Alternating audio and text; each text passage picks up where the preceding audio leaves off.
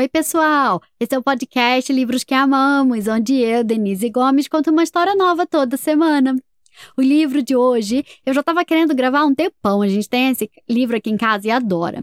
Só que aí, uma ouvinte querida, a Liz, quando ela foi gravar para mim a abertura do episódio, ela me sugeriu esse livro. Eu fiquei muito feliz, porque é um livro que eu adoro e é um prazer trazer ele aqui para o podcast. O livro se chama A Chimpa, de Catarina Sobral, adaptado para o Brasil pela Mônica Starr e publicado pela editora Martins Fontes. Quem apresenta o episódio de hoje é a Liz, que me mandou um áudio perfeito. Liz, muito obrigada pela sua participação. Um beijo grande e conta pra gente o que você tem a dizer. Oi, Denise. Oi, pessoal. Meu nome é Liz, tenho seis anos, moro em Florianópolis. E a história que a Denise vai contar é a chimpa.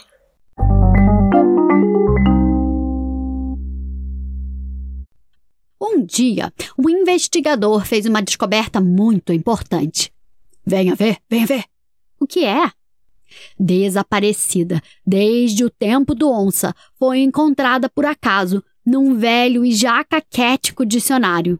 Era uma nova palavra, a chimpa. A notícia las trouxe rapidamente. Todos queriam usar a mais recente descoberta, mas ninguém sabia como.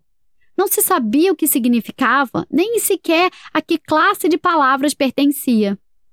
Então, alguém se lembrou de perguntar à dona Zulmira, que tinha 137 anos, se ela conhecia aquela palavra esquisita.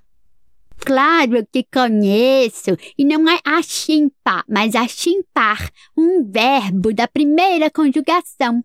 Ao que parece, achimpa-se sempre se tinha chimpado e achimpar-se-ia enquanto houvesse gente no mundo. As pessoas radiantes começaram a usar a nova palavra como um verbo. Quando não sabiam o que fazer, achimpavam. Mamãe, queimei o bolo. Achimpe-o. Até que apareceu um linguista dizendo abrenúncio.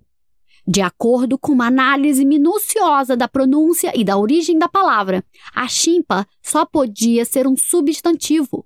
Depressa houve quem dissesse que já tinha visto as chimpas ao vivo e em cores. Ah, no estrangeiro ainda existem e são verdes. As pessoas começaram a telefonar para as lojas, para os supermercados e para as agências de viagens. Ora queriam uma chimpa para decorar a mesa da sala, ora para fazer um arroz de achimpa, ora para viajar pelo estrangeiro. Que país é esse de onde já não há achimpas? Os donos das lojas ligavam para os fornecedores, que ligavam para as fábricas, onde, sem saber o que fazer, todos exclamavam: que rachimpa! Entretanto, o investigador, tendo pesquisado com mais afinco, veio dizer que estavam todos equivocados. Afinal, tudo levava a crer que a chimpa se tratava de um adjetivo. Então as pessoas começaram a usar a palavra como um adjetivo. Ah, porque assim era muito a chimpa. Que coisa mais achimpíssima. Uh, o que você acha?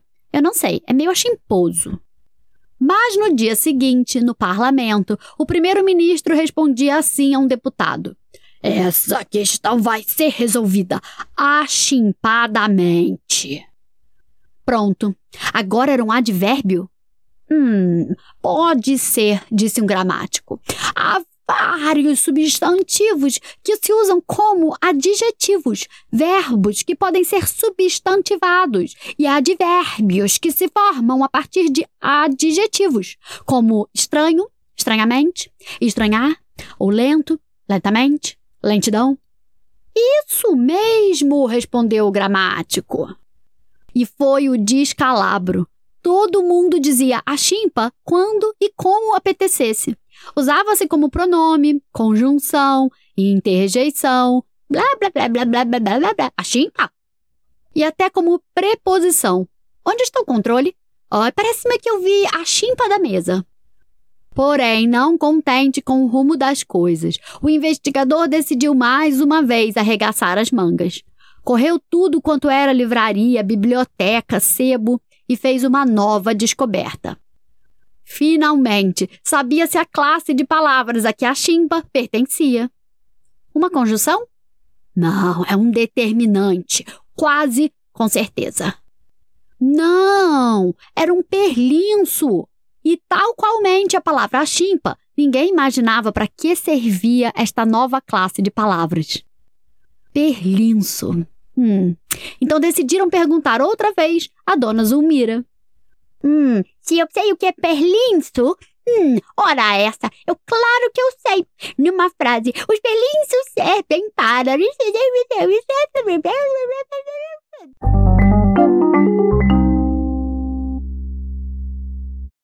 E aí, gostaram da história? Esse foi o livro A Chimpa, escrito e ilustrado pela portuguesa Catarina Sobral, publicado no Brasil pela editora Martins Fontes. Quem encerra o episódio de hoje é a Alice, que me mandou um áudio maravilhoso. Alice, muito obrigada pela sua participação. Um beijo grande. E conta pra gente o que você tem a dizer. Oi, Denise Gomes, eu sou a Alice, de 7 anos, eu moro em Tubarão, Santa Catarina, Brasil, e eu gostei muito da história A Chimpa. Um beijo!